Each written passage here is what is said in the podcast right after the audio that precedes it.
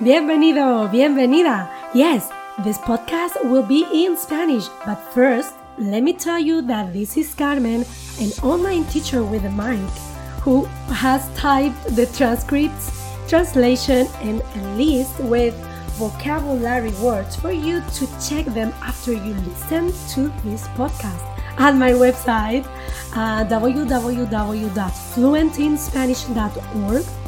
Will you take a look after? It took me forever to do it. This podcast is also a video, and the video version will be available at the link right above the transcripts, but about a week after I upload the podcast. Tienes un problema. Tienes poco vocabulario. Quieres más. Entras en Internet. Buscas un montón de información, técnicas, formas pero ninguna funciona si tú no tienes la oportunidad de usar todo eso en un contexto. Esto es lo que voy a explicarte hoy. ¿Dónde buscas el vocabulario que necesitas aprender para tu nivel?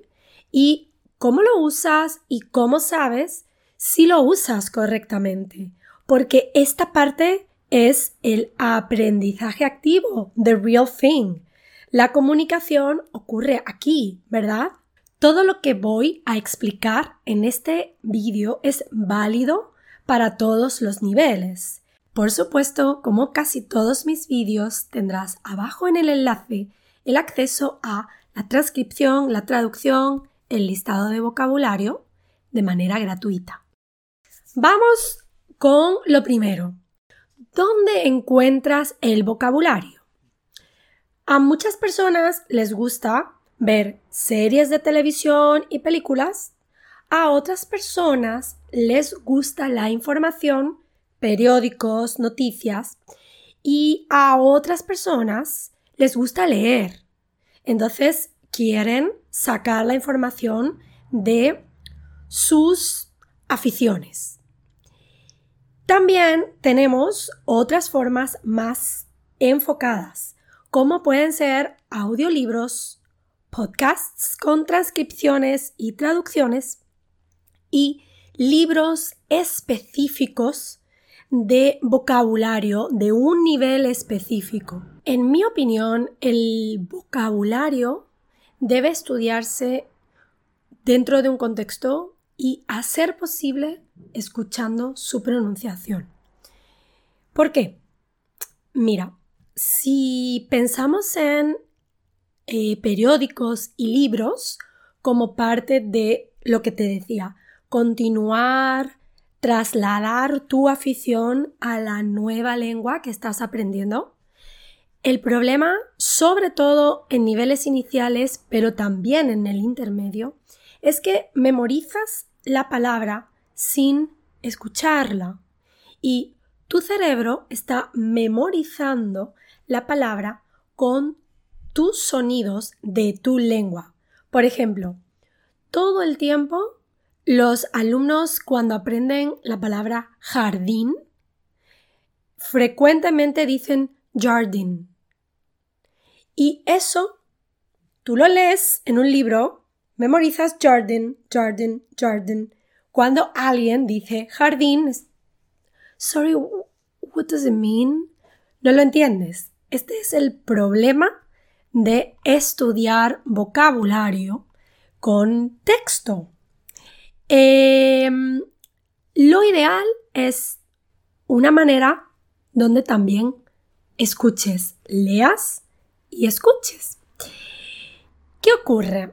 Que aquí viene el tema de las películas, de las series o las personas a las que les gusta ver noticias, estar informados. Nada de eso está adaptado a tu nivel. Estoy diciendo que no leas, que no leas el periódico, que no leas libros, que no veas películas, series, noticias. No. Toda exposición al español es positiva. Si quieres hacer todo eso, perfecto, pero tienes que ser realista y entender que probablemente necesitas otra forma adaptada a tu nivel para poder ir progresando. Por supuesto, todo esto es aprendizaje pasivo. Leer, escuchar, es aprendizaje pasivo.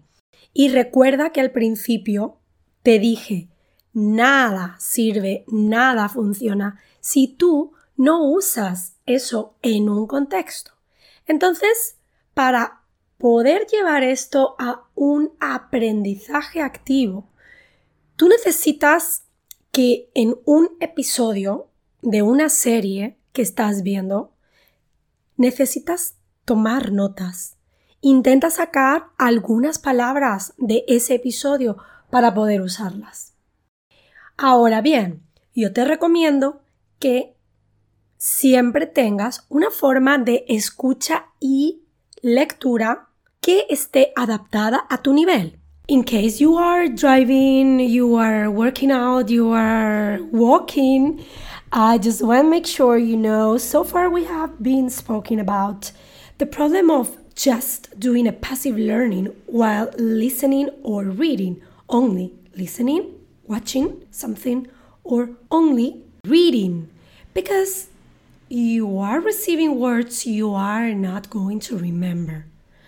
So now we are going to talk about how to find other ways where you not only do that. Para esto tienes audiolibros, no siempre adaptados a tu nivel, pero existen. Podcasts con transcripciones, traducciones y en ocasiones libros donde se trabaja el vocabulario de un nivel específico y a veces esos libros tienen eh, un MP3, MP3, donde puedes escuchar. Lamentablemente no son muy frecuentes, hay algunos. Es más frecuente que existan libros donde tú puedes trabajar, escribir el vocabulario, pero no siempre con audios. Entonces, para mí, lo ideal de todo es audiolibros y podcasts con transcripciones y traducciones. No voy a ocultar que soy muy fan de los audiolibros y los podcasts.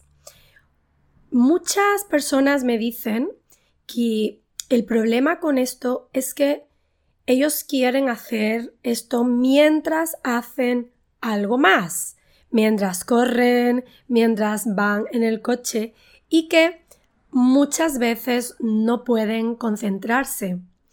Esto me ocurre a mí. Yo tengo una concentración muy limitada cuando hago deporte y escucho un podcast. Si es un podcast de 20 minutos, probablemente yo estoy concentrada 10 minutos. Entonces, una vez más, estoy diciendo no escuches un audiolibro o no escuches un podcast, podcast mientras haces algo más. No, toda exposición es fantástica. Pero esto es una técnica incompleta. Eh, lo ideal es que tú puedas sentarte en algún momento, quizás después de haber escuchado el podcast por primera vez, lo ideal es que puedas sentarte a escucharlo otra vez o el audiolibro otra vez. Entonces, yo, como creadora de contenido, hago podcasts. Quizás no lo sabes, pero hago podcasts. Son gratuitos, no estoy vendiéndote nada. Entonces, mi técnica es intentar hacer que ese aprendizaje pasivo puedas llevarlo a un aprendizaje más activo. ¿Cómo? Pues yo tengo gratuitamente las transcripciones, las traducciones y también una lista de vocabulario en cada podcast. Últimamente, en los últimos podcasts, estoy añadiendo ejercicios de comprensión que es mucho mejor. ¿Cuál es la idea que tú elijas cómo trabajar esto. Tú puedes primero leer el vocabulario antes de escuchar el podcast. Esto te va a ayudar porque puedes jugar a estar atento y encontrar esas palabras durante el podcast y observar el contexto. O no, o quizás prefieres escuchar primero y después mirar el vocabulario. O estás muy cansado y solo quieres escuchar y leer al mismo tiempo. Todo es válido. Hay diferentes maneras de hacer esto. Y lo mismo con un audiolibro. Puedes escuchar o puedes leer antes, después escuchar o las dos cosas al mismo tiempo. Tú eliges. En ambos casos, audiolibros y podcasts con traducciones y con eh, transcripción. Once again, in case you are doing something else, up to here we have been speaking about why audiobooks and podcasts with transcripts are more effective while trying to get your vocab into your real life uh, as a way of active learning. Eh, en ambos casos tienes los sonidos, la estructura Tienes las expresiones, tienes el vocabulario, puedes observar cómo funcionan las palabras en contexto, estructuras que no conoces, eh, puedes mirarlas de cerca. Te voy a dejar en la descripción de este vídeo abajo enlaces para acceder a mis podcasts y que veas de qué te hablo exactamente. Es exactamente lo mismo que te decía antes con las series, con las películas, solo que esta vez tú sabes que estás en un podcast adecuado a tu nivel o en un audiolibro adecuado a tu nivel. Ahora que ya tienes esas palabras, esas expresiones nuevas, ¿ahora qué? Tienes que escribir, anotar esas palabras, porque si no lo haces tú nunca vas a recordarlas y tienes que hacer un gran esfuerzo por usarlas. Esto es integrar vocabulario en tu vida, en tu español. Y es aquí donde comienza el aprendizaje activo. ¿Cómo lo haces? ¿Cómo te aseguras de que esto es correcto? Claro, aquí quiero hablarte un momento de los libros de texto para trabajar el vocabulario adaptados por nivel que he mencionado antes. Aquí tú te aseguras que trabajas, te aseguras el aprendizaje más activo. ¿Por qué? Porque a menudo tienen espacios en blanco, fill in the blanks, y respuestas. O tienen ejercicios con opciones múltiples con la respuesta correcta. Y es fantástico. Claro, pero no estás creando una oración completa, ¿no?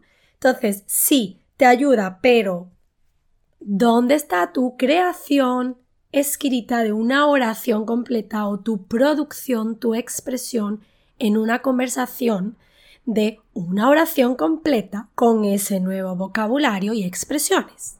Pues aquí aparece la necesidad de una persona que te corrija esto.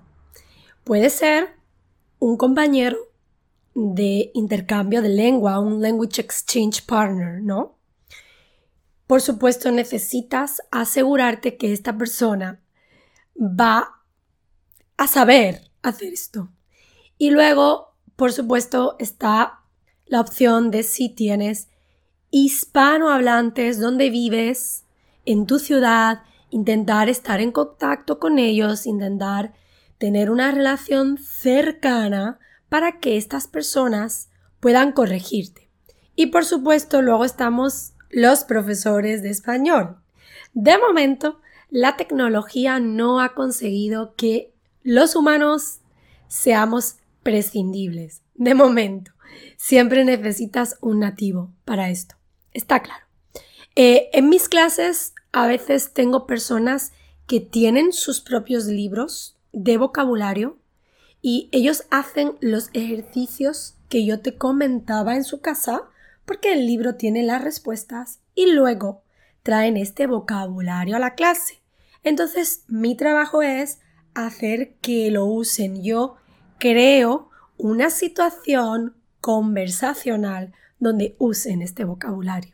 Otras veces tienen como deberes un podcast mío, un vídeo mío con acceso a traducción, transcripción y vocabulario y les pido que escriban un texto usando este vocabulario. Esto es el aprendizaje activo. Usarlo en una conversación con alguien que pueda corregirte y usarlo en un texto escrito con alguien que pueda corregirte.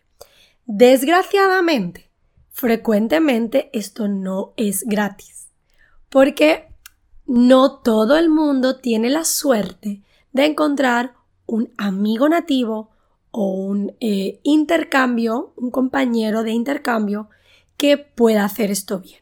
Si lo tienes, fantástico. De hecho, siempre a mis alumnos les recomiendo que además de mis clases, busquen nativos. Hay muchas personas que viven en ciudades donde hay nativos. Imagínate que las palabras que tú has aprendido en un episodio de una serie de televisión y has anotado en el libro que estás leyendo, en el podcast, en el audiolibro, son papel higiénico, travieso, echar de menos y ser más largo que un día sin pan, que es una expresión que usamos para decir que algo es demasiado largo, es muy pesado, no te gusta. A lo mejor esto lo quieres hacer con tu profesor o profesora porque no tienes la oportunidad de hablar con nativos.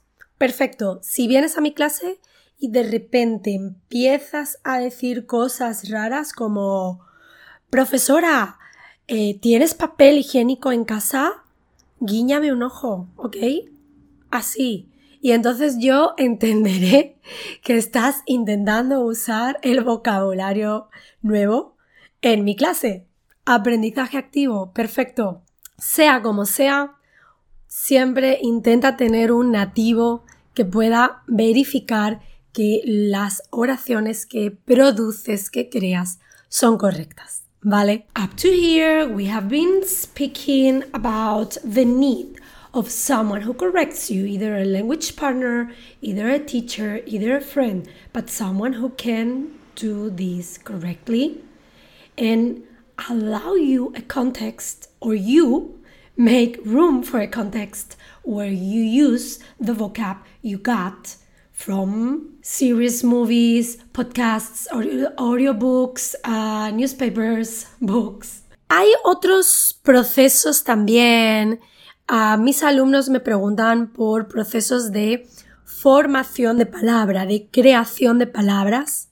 Por ejemplo, ah, en inglés los adverbios en li, como frequently, suelen tener una palabra en español, un adverbio en español que termina en mente, frecuentemente. Sí, esto va a funcionar muchas veces. Es una buena manera de adquirir vocabulario y Claro, tienes el riesgo de que a veces inventas palabras en español que no existen. Pero bueno, ¿qué es aprender una lengua sino estar continuamente en el riesgo de hacer el ridículo? ya lo sabes. Entonces, no pasa nada. Es una opción. Si te gustaría que creara un vídeo sobre esto, por favor deja tu comentario abajo un vídeo sobre formación de palabras a partir de eh, terminaciones del, del inglés. También podemos hacer un vídeo sobre esto. Y también otra cosa, igualmente muchos alumnos me preguntan técnicas para memorizar el vocabulario, ¿no? Es difícil, tenemos muchas cosas en la cabeza y Vemos vocabulario nuevo continuamente, pero no se queda aquí. Bueno, hay muchas técnicas, hay muchas reglas mnemotécnicas que funcionan muy bien. Eh, recuerdo una que yo usé, que es el Palacio de la Memoria. Funciona muy bien. Solo que estas cosas requieren de más tiempo. Sí, tienes que crear una regla mnemotécnica que funcione para ti. Aunque requieren de más tiempo, en mi opinión, son mejores que escribir 20 veces la palabra travieso, travieso, travieso. Es que si no la usas, es que si no hay una regla mnemotécnica que te ayude, después de 20 veces yo creo que lo vas a olvidar. Esa es la realidad.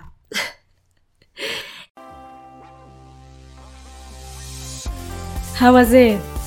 I highly recommend you to go now to my website fluentinspanish.org and make sure you understood everything by checking the transcripts and translation. Another thing you can do is start the next podcast by reading the vocab list first. I have it below the transcripts. Then listen to the podcast and then listen again and read. There are different ways to do it. You choose. Let's work together on your goal of becoming fluent in Spanish. Hasta pronto!